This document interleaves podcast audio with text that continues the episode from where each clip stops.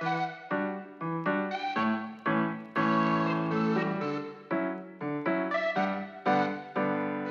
大家好，我是胖胖，我是 Echo，我是小阮，欢迎收听三缺一电台。胖姐，我好羡慕你的工作，为啥？你想想，你跨年你去出差，出差公费看明星，公费看演唱会，这还不值得羡慕吗？呃，你羡慕的应该不是出差吧？胖姐说我明星吧？胖姐说我在浙江差点冻死过去，哇，真的差点冻死过去。嗯，你们知道衢州在哪儿吧？首先，很多人都不知道衢州在哪儿，就是浙江。哦，对，这你们知道就行。但其实我跟我同事在我们即将要去衢州之前，我们连这个字叫衢都不知道，还专门搜了一下这个字咋读。对。真无语，因为我们不然，因为我们要看就是呃是飞机过去合适还是火车过去合适嘛。然后呢，在那儿搜的时候都不知道这个字怎么打。你们这样说对得起衢州人民吗？对不起，真的，我们是文盲，真的没有不认得这个字。对。结果后来我跟我朋友一讲，我朋友跟我说，哎，衢州鸭脖吃了吗？我说很有名。鸭头吧。哦，对，衢州鸭头，嗯，很有名。所以当时特别冷，然后我们去之前就查了那个时候的温度，但我们明明看其实是升温的，所以我们也没有带特别多的厚衣服。对，其实没有，就我就只带了一件。我为数不多的抗冻的羽绒服啊，结果好死不死，就是它的那个温度啊，我感觉是在逐渐回升嘛，所以我前两天还是穿那个羽绒服，然后后面我就不穿了，因为我那个羽绒服是白色的，在现场不是在你做工作人员的话，你白色会特别炸哦，对对对，如果光一照到你就是反光，对，幕后一般工作人员基本上全是深色和黑色的，嗯，因为当时我第一天穿白衣服过去，我老板还说了一下。你们俩穿这么白，那你们成为那个最耀眼的星。对我们太不像工作人员了，无数次被怀疑是私生 混进来了，买证混进来了。所以后来我就想让自己看起来更专业一点，我就只加了一个羽绒内胆，然后外面穿了一个防风的那个冲锋衣嘛。嗯，完全不行。我不知道为什么表演的当天，三十一号当晚，那个温度居然降到了四度，我非常震惊。然后我是怎么知道是四度的？我本来没查，我只是觉得越做越冷。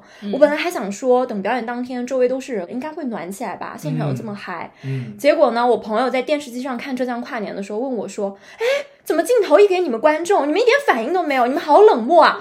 我说：“姐姐，现在四度，你让谁热情？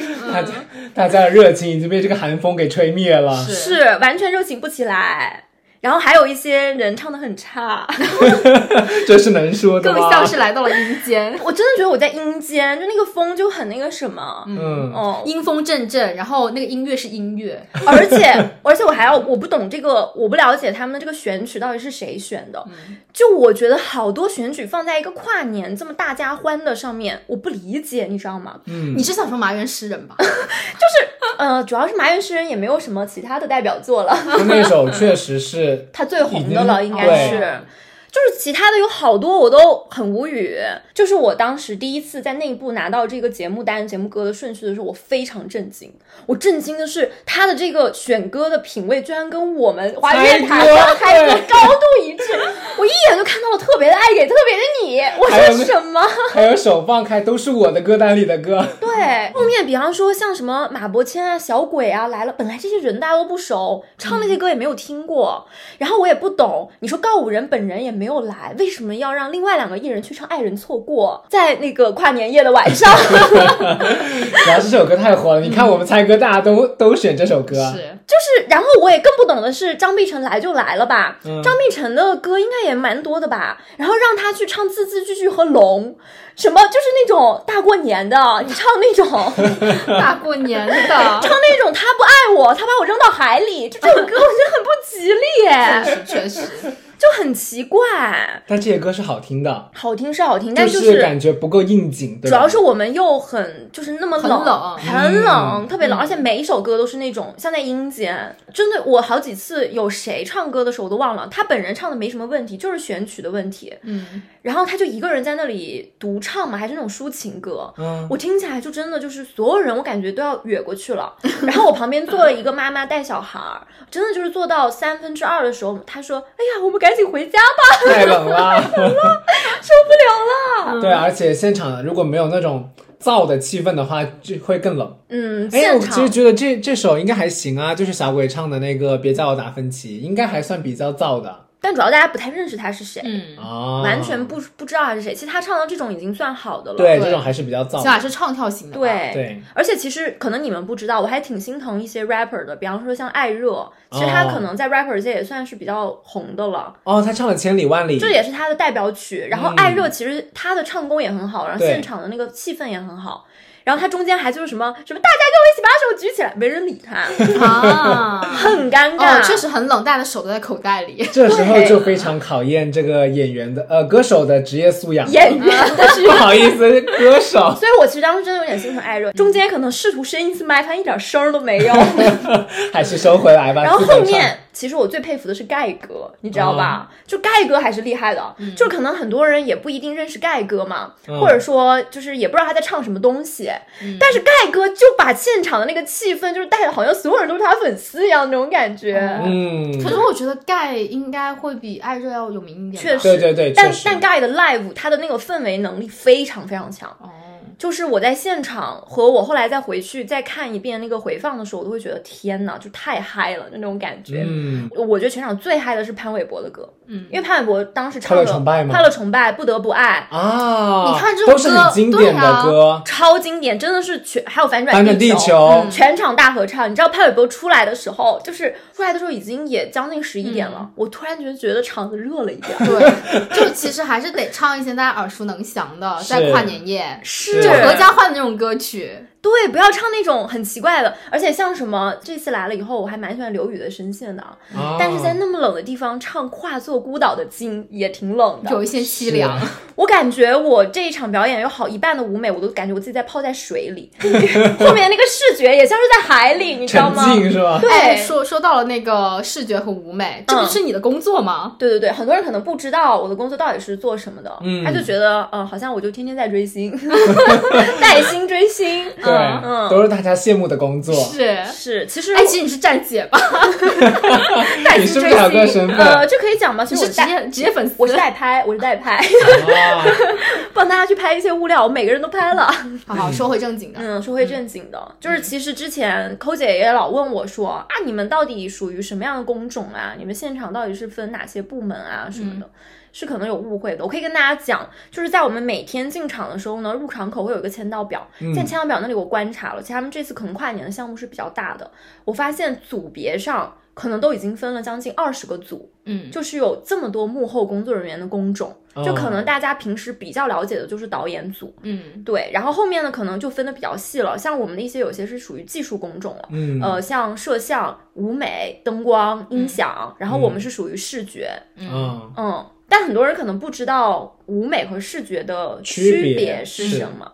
因为我们最近公司在做宣传，然后有时候我们就讲说，啊，我们这个舞台怎么怎么做的，然后下面好多人骂我们，对，说搭的也太难看了吧，根本就没有见到人。我心想，那是舞嗯美的工作。对 妹妹，你骂错人了，真的很无辜。，对，对，大家可能还是对这个区分的不是特别清楚，因为这个稍微比较专业了。阮哥，你能区分开吗？你不是字义很懂吗？哦，没有，我不敢，没有。但其实我在我的理解当中，其实舞美就是它这个舞台本身，包括搭建啊，然后还有呃布置的一些东西。嗯但你视觉的话，包括像可能一些呃春晚上都有出现的一些立体的，然后那些就裸眼三 D 啊对裸眼三 D 的这些东西都属于视觉的这个板块。其实简单来说，就是舞美就属于那种硬件实体存在的那部分。嗯，比如说些那些屏幕啊什么的。然后我们的视觉就是所有的屏幕和投影里面播放的内容，啊你们可以这样理解，对，就是全部都是属于那种视频类的东西，然后输上去的。嗯，就很多人骂那个浙江电视台，说他们的舞台有一个叫什么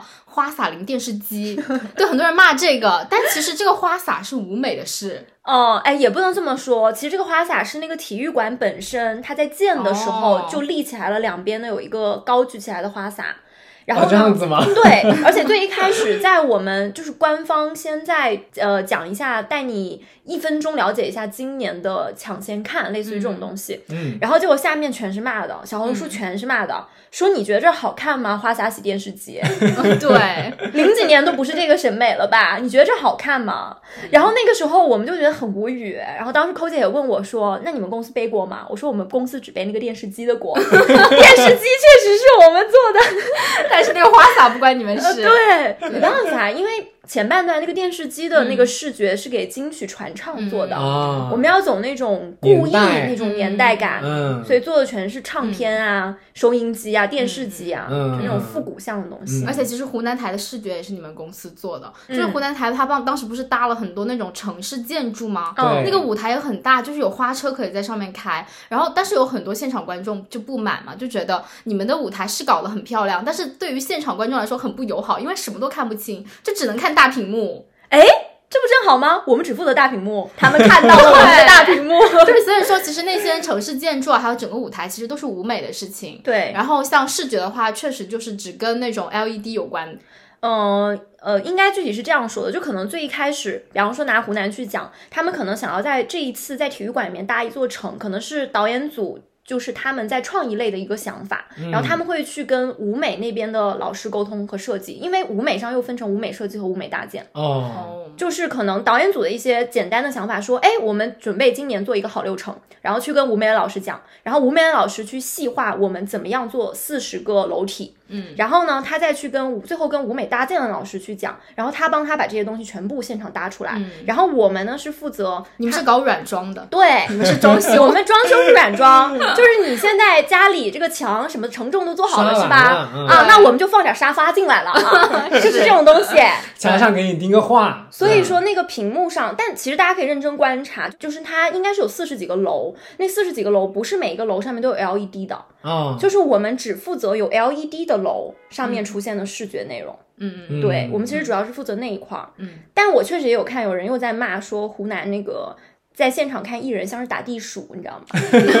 我之前看过他们现场直拍，就无论是在第一排还是在看台，就歌曲前奏一起来，然后说的第一句话都是哪儿哪儿在哪儿，找不着，找不着，根本就找不着。嗯他们说不是在左边就是在右边，不是在上面就是在下面，反不知道正就不在眼前，就不知道从哪个洞里面艺人冒出来了。对，而他们最搞笑的时候说是陈楚生唱那首歌的时候嘛，嗯因为当年他们本来就说陈楚生今年又参与跨年，就像极了一个地狱笑话。嗯，哦、因为当年陈楚生就是呃愤然离开，嗯，然后造成了芒果对他、天宇对他的封杀。对，嗯，然后他们就说，没想到今年纯元又回来了，纯元 然后芒果你就说你忘不了他吧？是，这然后结果么多年过去了，对，然后结果今年大家发现，好家伙，芒果你是不是玩不起？他们说生哥唱那首《原来的我》的时候是被吊在空中的，而且他们说陈楚生在那首歌就是前一首歌的时候就已经在后场了，所以他们已经被吊了整整一首歌。然后他们就说你是不是玩不起？他那跑了也掉在空中。对，然后还有人放大看说生哥现场唱的很稳，但那个手死死的攥着那个扶手，生怕掉了，生怕掉了。笑死。很好笑这个事情，地狱笑话。嗯，嘿呀，去的明明是浙江，却一直在讲湖南，老板不会不高兴吧？大家比较，大家比较喜欢听到湖南卫视的这些，别说，其实我们也是，当时我们在浙江也是要准备开场，就我们播出的时间跟你们不一样，嗯你们可能是七点半直播开始，嗯，然后我们是七点十几分的时候就已经开始表开始了。有一个时间差，对，有个时间差。然后我们即将开始之前呢，因为我们有一部分同事也去了湖南的现场嘛，嗯，哇，他给我们拍他们湖南的现场，说我们这边也要开始啦，然后给我们看那个楼，然后扫了过去，然后我们说哇，好震撼，然后我们再一抬头看我们的哦电视机，然后再感受到这边的冷风，凄凄惨惨戚。戚，其，实主要就是太冷了，对然后导致现场就更加萧条，嗯，是是是，你们的本身那个浙江卫视的那个舞台那边附近本来就是寸草不生的感觉，对。哦开荒。了，那 地方真的很偏。胖姐给我给我拍过，就是他们住所附近的环境，然后我就说，这怎么像那个新中国刚成立的时候深入沙漠腹地的科研团队？真的，你就是新疆生产兵团，我跟你说，对，而且我们每天那个时候那边就是浙江，应该是浙江台里本身就给我们订了那个车，然后每天可以来往接送的班车嘛，嗯，幸好订了，我怀疑那地儿打不到车的，都没有司 机，你知道吗？没有业务，就平时没有这种需求。其实我觉得浙江这一点还蛮好的，因为我后来我听我湖南的同事，就是我们两边的工作人员的那个每天上班的方式是不一样的。就我们这边上班的方式，就是你看着通告来，每天你大概你需要几点去你就几点去，然后他那个班车是每半点一班。就是从零点到第二天的零点，就是一直二十四小时不停的流半点一水班班。对，嗯然后呢，我听说他们湖南工作人员好像是要打车，就是来往的，打车应该是可以报销的，但是就是要自己不停的打车。哦，嗯，所以我们这边其实蛮好的，就是我当时就跟我朋友讲，我说在这儿啊，也也不用花钱了，因为钱也不管用了，你就拿一张证，吃住行全包，你知道吗？现在来到了奥运村，有证就行。对，对而且他们应该是找到那附近最合适，然后容量最大的酒店。我当时一直跟你们俩说，我说我住在党校里面。哦，对对对，对，其实那个酒店隔音不好，但是大家一进去就会自动的放轻声音，嗯，就觉得有一种庄重的感觉。毕竟党校呢，对，然后我当时跟我同事住进去，我们就有一种，因为我们本来有的是之前不太敢用什么酒店的水壶，怕不干净，我们来到那儿就毅然决然的用了。我们说感觉这里的人都有素质，是党的光辉啊！对，连里面的便利店都是那种无人便利店，你知道吗？啊你自己付钱买完，都嗯全靠自觉，自觉。真的。好，你这感觉好像去到那种宗教圣地，你知道吧？就大家去什么寺庙的时候，也会哦，莫名的，就是开始，嗯对，而且我们当时酒店那里，我也给你们俩拍过，有个后花园，嗯特别大，还有个湖。嗯，我们有一天中午趁阳光好的时候，在外面散散步，那一刻我就认认定了，我养老一定要在衢州。你确定吗？车都打不到。有点老，有点老啊。但是我都已经老了，我应该也没有什么社交了。所以这时候就要问一下了，我们嗯就是圈外人的好奇，对嗯，有没有什么圈里面我咱们不知道的事儿？对，既然你都是狗仔了，就是那种告诉。流言蜚语啊，有没有一些能被证实的？比如说有没有假唱？那嗯，这很难讲。哎，我我只能这么说，因为假唱最近他们因为五月天这个事情嘛，他们说嗯五月天成为了演唱界的翟天临。哦，对对对，确实确实。对，尤其再加上今年所有的演唱会都公开售票了，你就是算得上是演出了。嗯，我只能说，大家的麦都是开的啊啊，有没有唱就只有本人心里清楚。是不是全开麦？那嗯咱就 是嗯大家懂的都懂，懂的都懂，反正麦是开了的。垫了多少，咱就是不知垫了多少道了。呃，对，但是我确实有时候现在看到网上一些言论，我觉得还蛮可笑的。嗯就是有些人可能会给自己的他们的艺人洗嘛，就是说。哎呀，你看，就是我看人家那个饭拍的视频，他明明就是现场唱的什么的，嗯但我其实想表达，就是你真正在，首先你在电视机里听到的，跟在现场的可能是不同的，不一样的可能是不一样的。嗯对，可能因为音质的原因，他可能会就修算音不直播是不会修的，直播一般都是录好的。如果真的有电音的话，然后呢，就算大家在比方说现场听到了，就是可能有艺人的声音，也不等于他完完全全是全开麦的，他可能是开了电音的。对对，嗯我感觉其实，在各种演出当中，开电影是很常见的一个现象。就是看开多大了，嗯，对，因因为有的艺人他应该那个电影开的是真的蛮大，而且还有一点也可以做到，就比方说我们三个人一起合唱，呃，你唱的好你真唱，我唱的不好我假唱，这也是可以的。啊，我们我们最后出去的那个声音是一模一样的。嗯就是现在大家的音响是做到很顶级的状态，就是到什么程度，去过现场的人可能都不一定能听出真唱假唱了，嗯啊，因为我们在现场输出的那个是也很有临场感。哦，明白。对对对，嗯明白。所以说到这里，我觉得孟子义真惨，导播肯定是把他的那个音轨拉到最大，然后嗯告诉大家，你看我们是真唱的哟。对，是的，是的，他们说在现场拍到的那个视频，其实孟子义的声音没有那么突出，嗯。他们怀疑江苏卫视给他们给他推大了。对，嗯。就是推出侧面去，印证一下，就就死了一个孩子，然后告诉大家，我们都我们我们都没有都是真唱。对，对，反正我这几天我也有去看一些网上就是大家质疑假唱比较比较有争议的一些艺人，然后我大概都去听了，我只能说，嗯，嗯懂的都懂。懂的都懂的都懂就是嗯嗯，就不多赘述了，因为反正在我自己听来，因为我是那种可能听过现场的，也听过一些呃线上的线上的，然后我可能也了解一些幕后工作的人，我只能说，就是大家再修炼一下，嗯，吧，唱功吧，嗯，就是大家这个做艺人业务能力的这个还是要提升一下的。对，还是要提升一下。但其实也不得不说，就是就算有些人他可能是录好的，他可能现场也会发出自己的声音，这个也是能听到的。嗯对对对，也有也有，但是那种也有可能，几乎没什么事儿的呃，现场，也有也有。嗯，比如说麻原诗人，哦，麻原诗人，我觉得是很好的，真声，是纯真声。绝对真声，因为我跟你们说，麻原诗人这是最搞笑的，就是本来我跟我同事，我们两个人是完全不认识麻原诗人的嘛。嗯，然后我们当时呢，正好去的第一天遇到了麻原诗人彩排，我们还说，哎，没听过这个乐队唱歌，哎，我们来听一下。结果他们首先在那里调他们的那个乐队的设备，就调了三四十分钟，嗯我们就期待感就啊满，我们就很顶，然后经常还会说一些什么。术语啊，我们听不懂嘛？什么再干一点，水一点，再开多大啊就是主唱在台上指挥那个音响是吗？对对对啊让让就是说说那个音音频老师再把我个多少多少啊，行行，喂喂，什么混响啊，对对对啊感觉很专业。哦对对对对，结果一张嘴，这是什么？就一张嘴，我们俩先沉默了两秒。我问了他一句，我说是不是主唱没来啊？台上是不是导演啊？哇，现在戴维导演不容易啊，还要唱歌哇，哇，真的是不容易。然后我们当时还在那猜，我们说刚刚好像台上有个谁说什么堵车在路上，是不是主唱啊？这个是不是刚刚那个打鼓的老师啊，在代唱啊？完了，现在现在麻原要出来说你礼貌吗？对，然后我们当时就那么怀疑的，你知道吗？嗯然后后来呢，我们是就是听了两三四五遍，我们认认真的意认识到了，哦，这好像就是主唱，不然为什么要唱这么多遍？对，如果只是带彩排的话，一遍过就可以了。对，然后呢，就后来意识到好像真的是他本人。后来我们又是怎么证实就是他的呢？因为马云诗人不止彩排了一天，他彩排了两天。都是他。都是他。第二天呢，我们俩没去现场，嗯我们就坐在食堂吃饭，正在那吃着呢，传着一个非常刺耳的声音出现了，哇！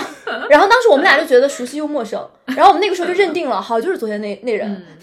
我们说好了，就是主唱本人，他今天又来了。是但是我看了那个视频，真的觉得好离谱啊！虽然说，就是你一开始跟我讲的时候，我觉得麻原诗人确实就是这个风格吧，也没什么问题。直到你给我看了那个视频之后，我就在想，什么玩意儿？哎，胖姐，我申请你在剪辑这一段的时候，能不能加多一条轨道，放一下你现场录的那个？呃，好，一会儿会出十秒的纯享版。嗯，对对对，让大家感受一下，我们的描述还是不够到位。我们说的还是太礼貌了。，对，对，嗯不是他他的那个感觉确实原本就是那样子的，只是现场那个更离谱了。好，接下来请听。以后你会相信，春秋都写在身上。而且最无语的是什么？最无语的是当时我为什么把麻原诗人的这首《泸沽湖》录下来了全场，是因为我当时听说我同事喜欢。我同事他本人也是很想来现场的，嗯但是他那天在加班，我们觉得他太惨了，我们说怎么样，我们拼了老命，手冻僵的也要给你录下来全程。结果我在那举着手机的时候，我是坐在第二十多排吧，那一场就是我前面其实也哇呀一一片人，没有一个人抬头，也没有一个人举手机，对我看到那个视频里面全黑的，全黑的。正常来说这种 live house 都是哇一堆手机屏对啊的，对对对，然后我那个是全黑的，而且很尴尬是什么？因为因为我们的那个内场座位是平的嘛，嗯我拍的话我必须要举高，不然就只能拍到前面人的头。对我举高拍的时候，我甚至怀疑内场只有我一个人在举手机，就有点羞耻，害怕别人觉得你是他的粉丝。我非常害怕，我很羞耻，你知道吗？而且而且当时我们内场的人，我觉得还蛮有礼貌的，就是我大家唱歌的时候，他唱成这么烂，没有一个人说下去吧，退票这种话没有。大家都是有素质的人。大家就，而且你知道到了什么程度？就是大家害怕自己再发出一点声音，会让他更找不到调。我们很害怕，我们影响了他。嗯，其实后面主唱他自己有有说什么，他呃是音响的问题，说什么呃就是耳返有延迟什么之类的。嗯，然后他后面自己还发了一条微博，我我感觉有点绿茶，他说、至今没有等到任何一句道歉。我不知道他要跟谁道歉。是呀他能不能先给现场的观众道歉？我们四度的天气听他唱这样的歌，嗯，我真的当时那一刻，我以为我来到了阴间，我已经分不清我还在是不是在人间了。其实我觉得像什么耳返错啦，或者说进错拍了之类的，我觉得只要你唱的好，大家还是能原谅的。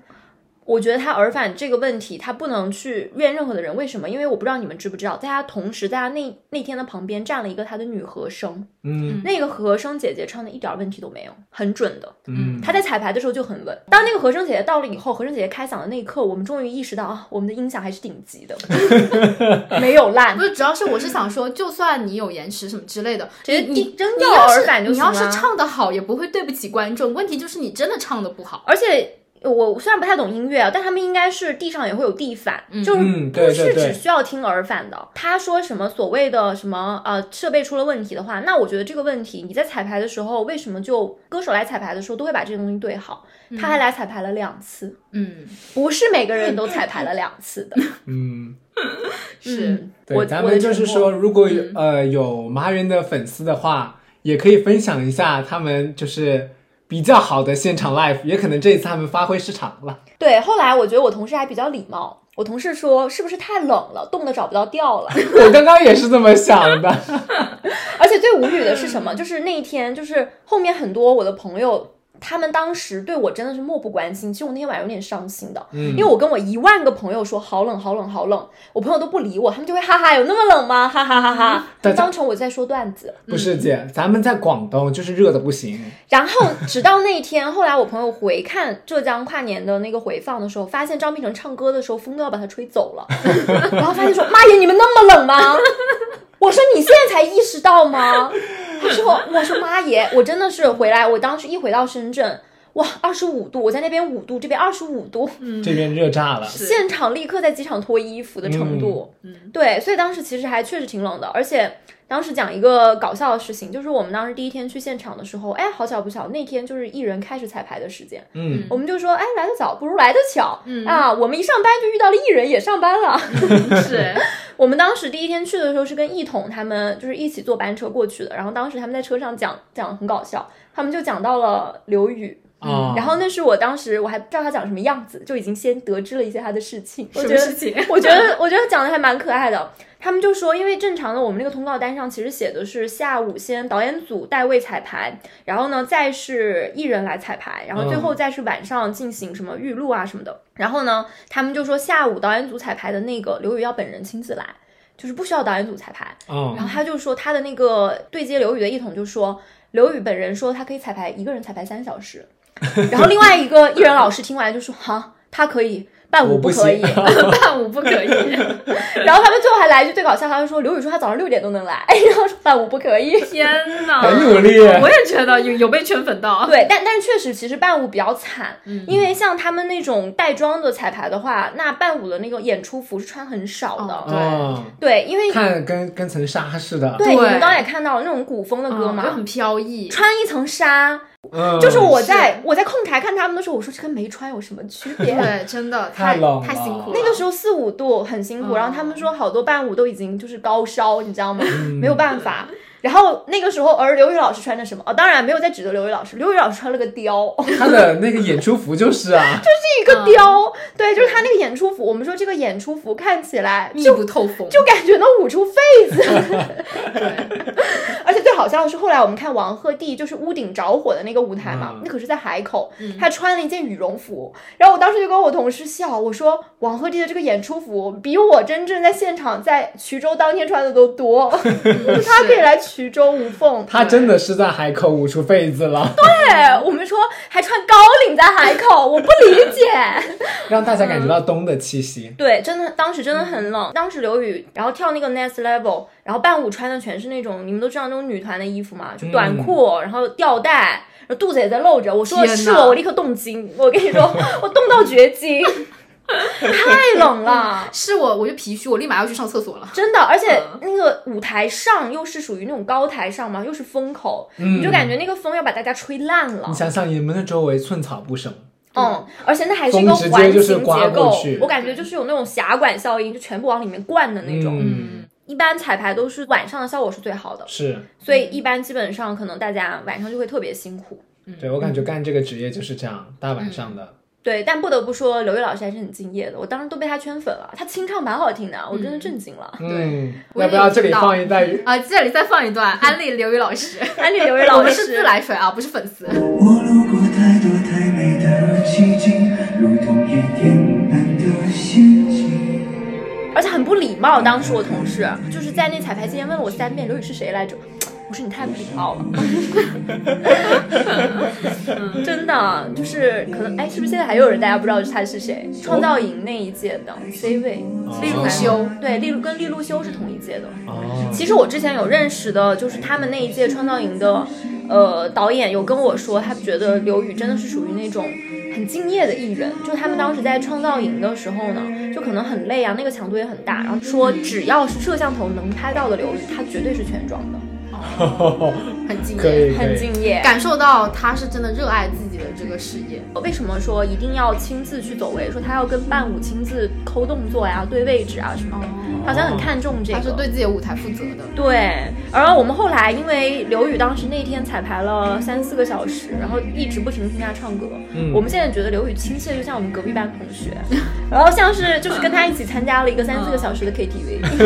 是，重点是你们后面不是还一起回的吗？对，你知道这是最搞笑的事情。事情是这样的，就是当时呢，我们是一月一号就从衢州回深圳嘛。嗯，我同事就很问我说：“哎，你说我们有没有可能在衢州机场遇到艺人呐、我说：“衢州那么小，你知道衢州这个机场啊，比深圳的银湖汽车站还要小吗？这件事情，就他连人家一个汽车站都比不过，就一览无遗。然后我说：“人家机场那么小，很多艺人肯定是不会走衢州机场了，他们可能直接就坐高铁了，去杭州，去别的地方了。但是这个时候，我同事突然间就说：“哎，胖胖不一定，有一个人一定会。”我说谁？他说刘宇。我问他为什么？他说一月一号刘宇国超音乐节。在深圳。在深圳哦对，而且他说一定跟我们一班级。我问他为什么，他说那天就这一班衢州去深圳只有那一班。是，他说下一班就是凌晨了，说嗯刘宇老师在晚上表演，这不下午就得去，他那空动作，至少得排练三小时吧？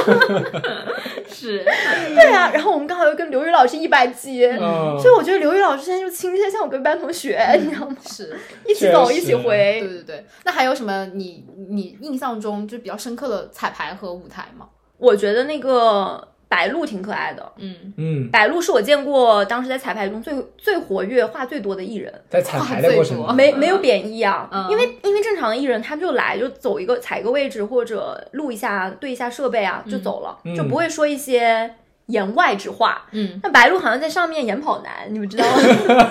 白鹿仿佛来到了自己家。对，就是因为白鹿来的时候呢，张碧晨刚刚就是唱完嘛，他们应该是无缝的那个顺序。然后当时张碧晨刚唱完《龙》，然后呢正准备下场的时候，哎，白鹿也开始也在唱张碧晨老师的《龙》，然后张碧晨还说唱挺好啊，就是那种。然后后来白鹿就来踩了，然后白鹿一开始很没有自信，他在那里清唱，就唱了两三句以后就不敢唱下去了，他说。哎，就是那种，就是大家像 KTV 一样，朋友鼓励你、唱啊唱啊，唱挺好，快唱啊！那就觉得嗯不行不行，我就只能唱这一遍，就是我唱两句我就不能唱了。导演一直鼓励他，看起来就是脸也小小的。那能不小吗？我们站在那个底下看啊，就感觉如果大家的头都是鸡蛋的话，那它是一颗鹌鹑蛋，哦，哦，而且它特别白哦，可能叫白鹿的原因，特别白。当时就是能当演员的，那肯定条件还是比普通人那不能比。对，然后当时白鹿先来彩排，然后他来彩排之后呢，是他跟范丞丞还有一首歌嘛，嗯，然后后来呢，就是他跟范丞丞两个人一起彩排，他们俩彩排了一首，就是那首歌是《狂恋》嘛，就属于那种，呃，想要炒 CP 的歌曲。嗯，然后呢，贼搞笑，他们俩彩排的时候，我不知道是因为范丞丞不记得词，一直在看提词器，还是什么原因，就是全程跟白鹿没有眼神交流。然后白鹿觉得不能这样，我们这是首双人对唱的歌曲。啊，所以白鹿唱到一半，真是对范丞丞怒吼说：“让你看我！” 太搞笑了。这太搞笑，而且现场最后出来的效果，大家后来还有很多白鹿范丞丞的粉丝问说：“哇，他俩尊嘟假嘟啊，看起来现场好甜呐、然后呢，而我跟我同事现场看到的效果是，第一次他们俩走位彩排的时候，看到彼此的第一眼笑场了，感觉像在录好兄。弟，好兄弟，你知道吗？然后我当时呢跟抠姐讲这件事情的时候，抠姐可能 get 不到这个点嘛，我立刻就跟她讲，我说就想象一下，现在为了一些工作的原因，你需要跟软哥炒 CP，她说哇，鸡皮疙瘩起来。是是的，笑死！太搞笑了，这个。还有啊，我我有撞到过艺人，哦，不是不是不是那个实质性的撞啊，啊，我以为是，哎，不好意思，不好意思，不小心撞到你那就太像。私生行为了，很奇怪虽然我一直跟你们讲，我说我们那个门窄的呀，嗯，我觉得很不合理。就正常出口和入口应该分两个口嘛，对我们那边出入口是一个，连地铁安检都不会设成一个，对啊，这样子很容易，就是到时候会撞在一起。呃而且他那里确实设了一个像地铁安检一样的安检机，然后我们艺人和工作人员走的也是同一个口，就非常窄，嗯就窄到什么程度呢？就是我觉得人一多还得限流的程度。我我觉得都说到艺人了，讲一下我们龙哥吧，嗯，你最爱的我龙哥。我本人是很喜欢汪苏泷的。嗯我其实当时这一次在衢州现场听到他唱歌，我是。非常感动的，感慨万千。然后当时听他唱歌的时候，我跟我同事还专门跑到就是那个属于舞台区的位置，嗯，然后呢，就是离他已经很近了，然后听他唱歌。嗯，我跟你说，龙哥唱的是真的好，就是呢，他的那个声音一起来，让落下，让你看不见我脸上的挣扎。你会觉得远还要好。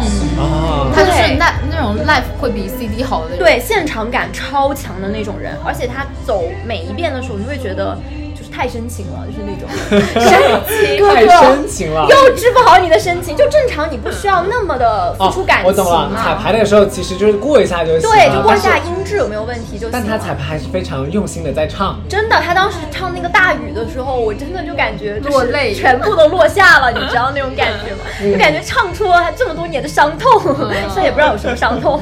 在当时他那个互动，因为我们是站在舞台大概左边的一个位置嘛。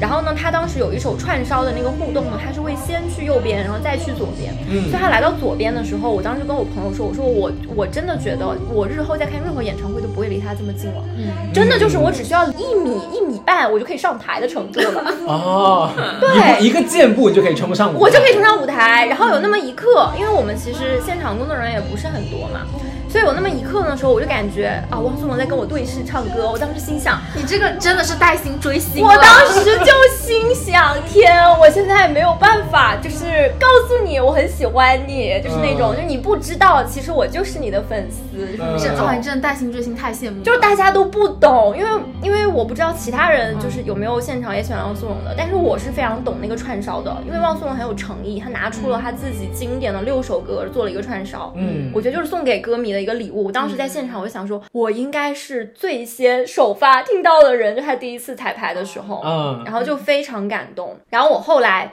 有跟，就是昨天我还有跟抠姐讲，我说我为什么到底是被汪苏泷圈粉的，其实是来自于三年前，二零年的时候，我在当时在芒果工作的时候嘛。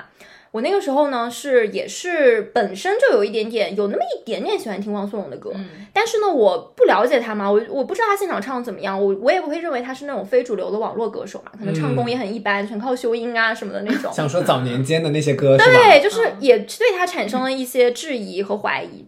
直到我就说那段时间，我也是在工作彩排的时候，哇，听了那么一两天的各种艺人的假唱，就是已经受够了。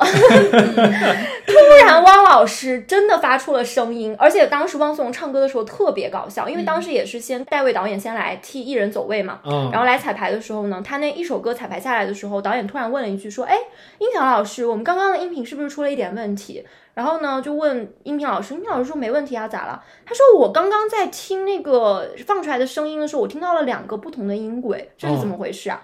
然后结果后来一查，不是音频老师的问题，说是汪老师自己在后台唱。哦，他说我在现场听到了两条鬼，这是怎么回事？嗯，然后等汪老师真的来的那一刻，我震惊了。嗯，那那是我人生第一次听到汪苏泷现场唱歌，嗯然后在工作当中，我说天，他怎么他怎么跟那个音源唱的一模一样啊？甚至还更好。他的声音怎么就是那个我认为修过的那个样子啊？他的声音怎么出来就是这个样子啊？我以为那是修出来的。行嗯，走的 CD。对我当时就很震惊，然后我当时特别感慨的一点就是，我后面有跟我朋友讲，就是按照我粉丝的心态嘛，就是那一年我认识他的时候，其实汪苏泷那个时候还没有特别红，他还是在综艺上被大家说搞笑艺人的那种程度，嗯，说歌和人分开红的那种意思。我说那一年他在芒果台其实只唱了半首，他自己只 solo 了半首，甚至后来的半首还是跟别人一起合唱的。嗯，我就觉得嗯很心酸。然后呢，到今年的时候，他已经自己一个人独唱了三首。嗯，然后我当时就跟我朋友说，我说这就像是那种，就是我当时在台下看他的时候，我就说，三年前看到你的时候，你也只唱了半首，现在你完整的唱了这么十几分钟，我觉得我们两个人都就像是粉丝和偶像的双向奔赴，在更好的地方相遇了，就是那种感觉。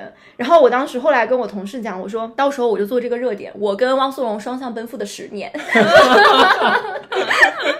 十年 就是还需要些时日。短短视频，就是你嗯知道吗？就是那种怎么一步一步，然后跟哥哥一起走向更大的舞台，嗯其实真的很感慨，当时，嗯非常感动。其实其他歌手唱的也蛮好的，像什么，我当时有跟你们讲什么张碧晨呐、哦，我听胡了他的，彦斌啊、黄霄云啊，嗯，都唱的非常好，这些都是实力唱将。，对，是。然后呃，所以说嗯，在他们的衬托之下，麻原就更加的，呃、包括黄霄云唱的时候，我觉得黄霄云是我现场听生涯最顶的人，嗯，就是他是那种就是顶穿了那种天灵盖，嗯就幸好我们体育馆是露天的，不然那个顶都要顶破了。啊，超顶，就是他当时一唱歌，整个导演组的，就是所有人都突然间看向电视机的那种停。下了手上的工作嗯对看向了舞台，然后还某一个导演突然来了一句说：“你说会唱的跟不不会唱的还真不一样啊。”虽然我不知道他嘴巴里不会唱的是谁吼，但是我脑海中想起了千千军万马的名字，一百个人飘了过去，就是那种。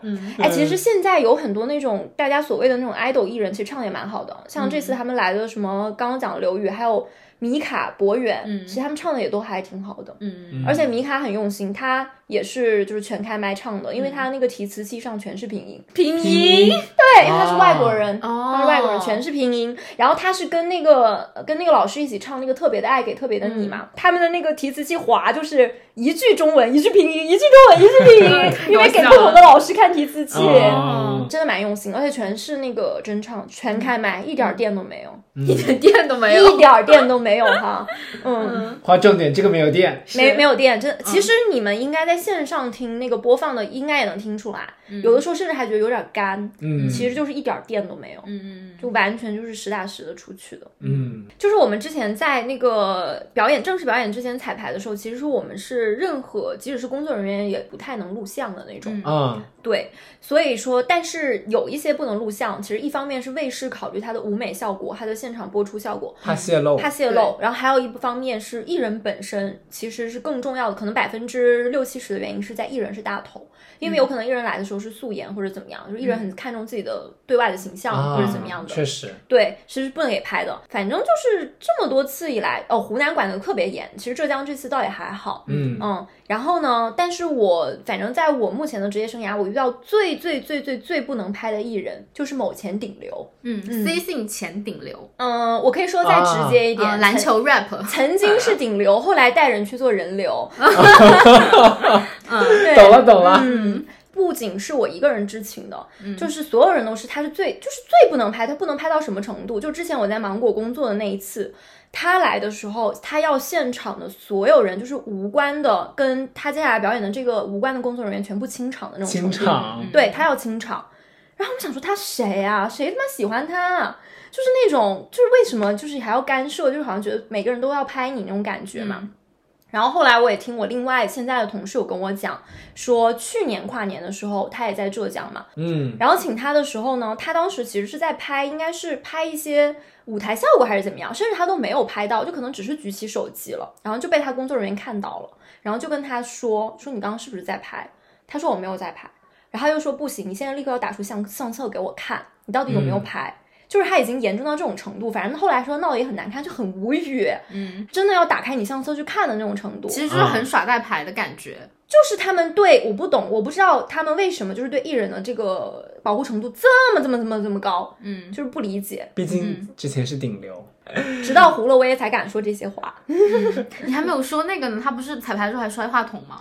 对，其实那个刷话筒是这样的，是他的一个，因为很多我不知道你们看没有，一些表演，他们那些艺人表演的很炸的时候，就突然间把话筒一摔，啊，然后就那种立麦，然后不是立麦，就是手持麦啊，他们手持麦直接摔吗就？直接，比方说，不知道你们有没有见过，就很多 rapper 很喜欢，就是举起手持麦的时候，然后最后就砰，就是让他掉在地上一下。然后反正我在说唱巅峰的时候，看到好几个 rapper 都他们都这样。啊然后每次他们这样以后呢，那个车导都会来一句一会儿赔啊，因为一个麦很贵，是是是是，是他们那样摔一下，很可能会对麦造成影响。嗯然后当时伤害，当时那位 C 姓顶流就是这样，他当时在表演的时候也是最后那样摔了一下话筒，就就导致音响老师直接生气了，嗯就直接在我们就可能那个内部工作的频道里面就是讲说妈的他妈的摔话筒，那意思是这个话筒坏了谁赔？而且是彩排的时候，是彩排的时候必要。对啊，你要是最后呈现要为了效果，那还可以理解。对，当时在彩排的时候摔话筒，然后当时就闹得很难看，难看到什么程度呢？说要再彩踩一次，然后音响老师迟迟不愿回到工位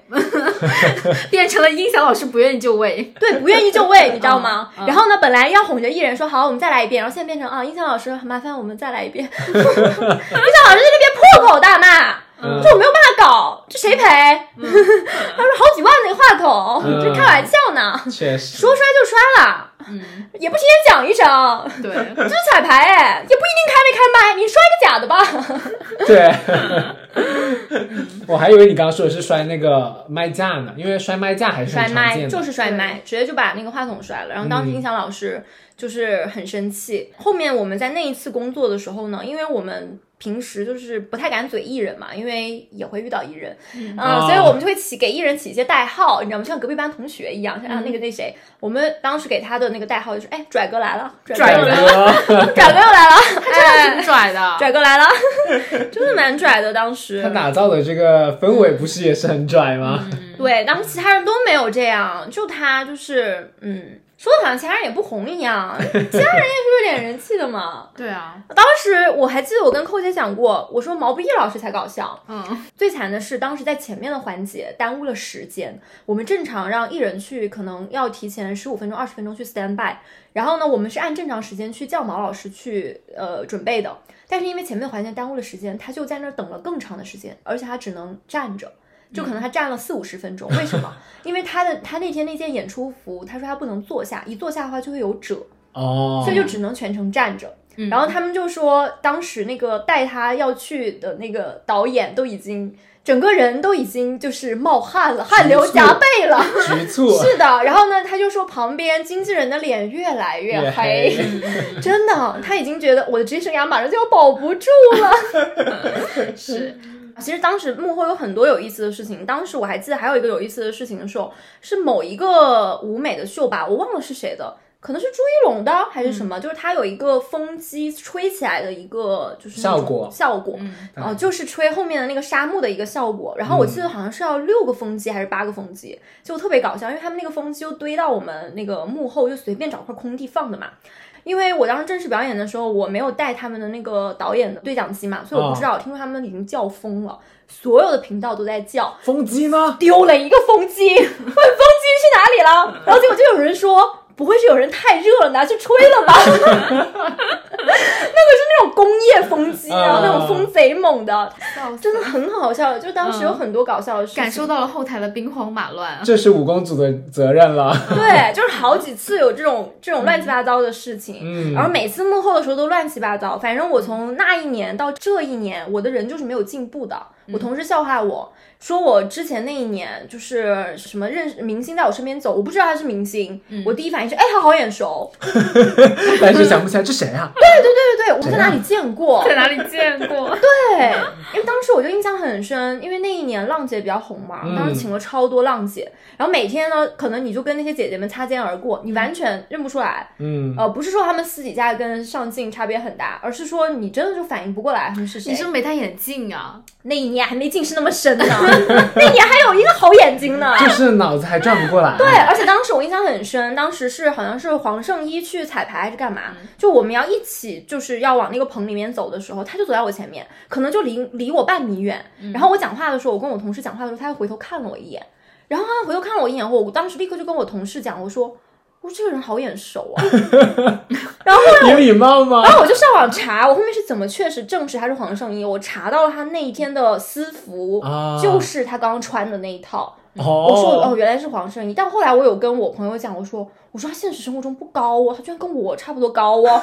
我说我根本没认出来，我我上镜我以为他有一一米七，他看起来长了一张很高的脸。嗯，我说没想到也就跟我一样高，然后我就一回头我没有认出来是谁，你知道吗？就很多次都是这样，包括这一次也是，旁边有什么某个什么人走过去了，然后我同事跟我说。哎，快拍快拍！哎，是就是好像是艺人哎，idol 哎，我说哪位啊？快走吧，只是穿的比较帅的伴舞，结果发现是米卡，你礼貌吗？他就是米卡，我太不礼貌了，真的。然后过一会儿，我们怎么证实那就是米卡？在台上见到了他，哎，那不是那个伴舞吗？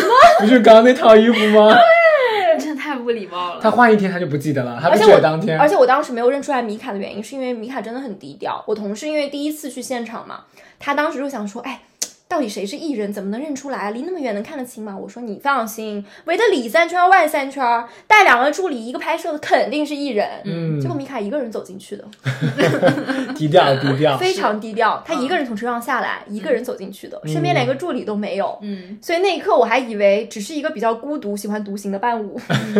胖姐这个看艺人特别像咱们猜歌，就是我这个是检索制的，他检索不出来，他对艺人没办法用匹配制，你知道吧？对，而且特别不礼貌的是，其实这次他们应该请到的就是比较红的是威神呐、他们这种嘛。然后我当时就跟我朋友很兴奋的说：“我说啊，现在威神在彩排，哇，唱的蛮好的耶。”结果我朋友来一句：“威神是谁？”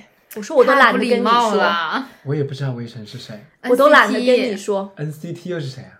我都懒得跟你说。”啊，懂的都懂啊。懂的都懂，连威神都不知道是谁。我说这你们你们天天羡慕我工作，你们来到现场问人家是谁，人家站在你面前问是谁，太不礼貌了。嗯，而且当时因为我们不是说嘛，我们那个进出入口是一样的嘛，就是我们嗯车辆的进出入口也是一样的。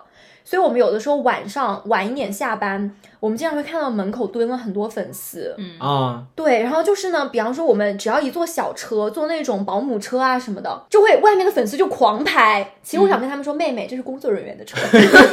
拍错他们。其实是代拍吧？其实有些真的是粉丝，嗯因为他们因为代拍可能是一天二十四小时都在那儿蹲着。比方说像威神来了呀，范丞丞来了呀，外面就突然爆炸多人，啊，那嗯，应就应该是真粉丝是是在拍。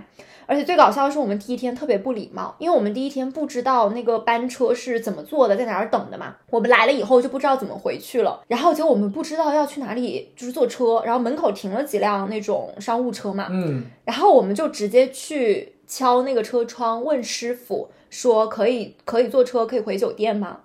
来了一件最尴尬的事情，幸好这时候旁边专门有一个调度车辆的老师叫醒了我们，说：“老师，你们是想回酒店是吗？”我们说是，他说：“哦，车还没来，在在这等一等吧。”我们才意识到，原来我们敲的是艺人的车，是哪个艺人啊？不是他们艺人的车是卫视统一发的，哦，啊就是我们去敲的是艺人的商务车。我知道，就是它有分的你们也。太像私生了吧？对，我们就说那一刻太像私生了，我们就直接去敲艺人的车，然后其实人家根本就不是接工作人员的，啊但我们根本不知道，因为其实后面那个商务车和那种小中巴车是混着用的，啊，一般来谁来谁就是谁。嗯，我跟你说，现场的我现场最心疼的只有一个人，就是在门口调度车辆的大哥，太冷了。那个不是不是冷的问题，那个老师我就没有看他休息过，嗯我早上来他早上在，我凌晨走他凌晨在。嗯，然后我第二天早上又来，他又在，都是同一个大哥。同一个大哥，他他他穿着他那件羽绒服，我已经完全记得他了。